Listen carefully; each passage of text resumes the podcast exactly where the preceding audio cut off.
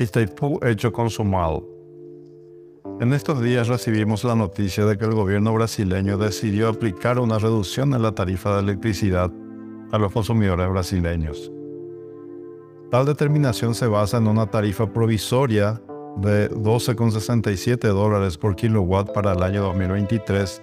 determinada unilateralmente por las autoridades brasileñas de Itaipú y comunicada al Ministerio de Energía del Brasil. Una reducción del 38,9% respecto a los 20,75 dólares por kilowatt que había sido acordado para el 2022 sin que los órganos de administración binacionales de la entidad, el directorio ejecutivo y el consejo de administración hayan tomado una decisión al respecto. A pesar de ello, el Ministerio de Energía del Brasil emitió un comunicado informando la aplicación de dicha tarifa.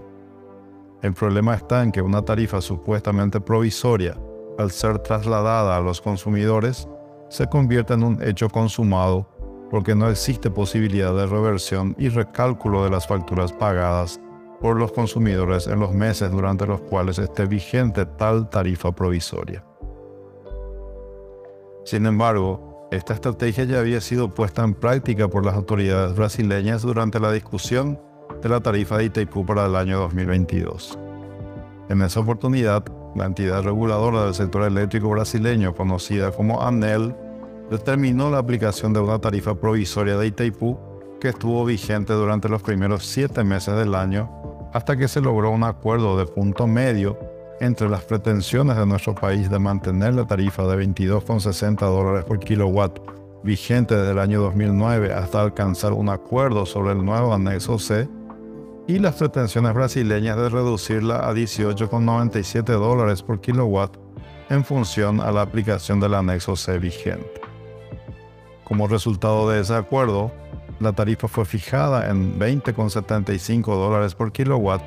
y se incorporaron inversiones y gastos sociales y ambientales por 440 millones de dólares en el presupuesto de la entidad, cuyo monto fue distribuido en partes iguales para su aplicación en cada país según sus prioridades. Esto es lo que fue informado por las autoridades paraguayas de Itaipú en agosto último. Estas discrepancias en la administración de la Itaipú surgen de una visión encontrada hasta ahora entre los gobiernos de ambos países con relación a la potencial renta energética que surge de la amortización y cancelación de la deuda que fuera contratada para la construcción de la represa. El costo anual de esta deuda ascendía a unos 2 mil millones de dólares anuales y representaba el 60% de los costos imputados para la fijación de la tarifa que Itaipú cobra por su energía a las entidades distribuidoras brasileñas y a la ANDE. Además, el anexo C del Tratado de Itaipú previó la posibilidad de su revisión recién una vez que el tratado complete 50 años de vigencia, plazo que se cumple en agosto del 2023. Este anexo dispone la forma de determinación de la tarifa, fijando un monto ínfimo de utilidades y otro de royalties por el uso del río Paraná a ser distribuido en partes iguales a ambos países, y un margen en dólares por megawatt hora a ser pagado por el Brasil al Paraguay por cederle el uso de su excedente de energía. Nuestro país ha respetado y esperado pacientemente durante 50 años con la expectativa de generar ingresos adicionales por el recurso patrimonial más importante que posee el Estado paraguayo una vez que la deuda de la binacional sea saldada y recibir la mitad de la renta energética que surja de la misma. Sin embargo, el Brasil, que consume más del 80% de la energía, prefiere beneficiarse con un menor costo y apropiarse de esta renta en proporción a su consumo. He ahí el problema. La revisión del anexo C tomará tiempo y si la tarifa ya se ajusta según el actual anexo C,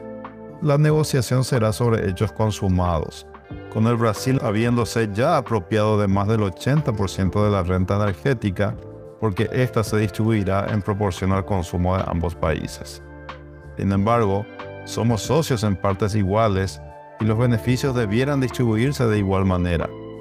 pero las decisiones se toman de común acuerdo y requieren negociación. Lo más razonable es mantener la tarifa actual mientras dure la negociación, o, en todo caso, aplicar nuevamente el concepto del punto medio para el 2023 para luego mantenerla en ese nivel hasta acordar un nuevo anexo C que a futuro distribuya equitativamente los beneficios de la usina entre ambas naciones.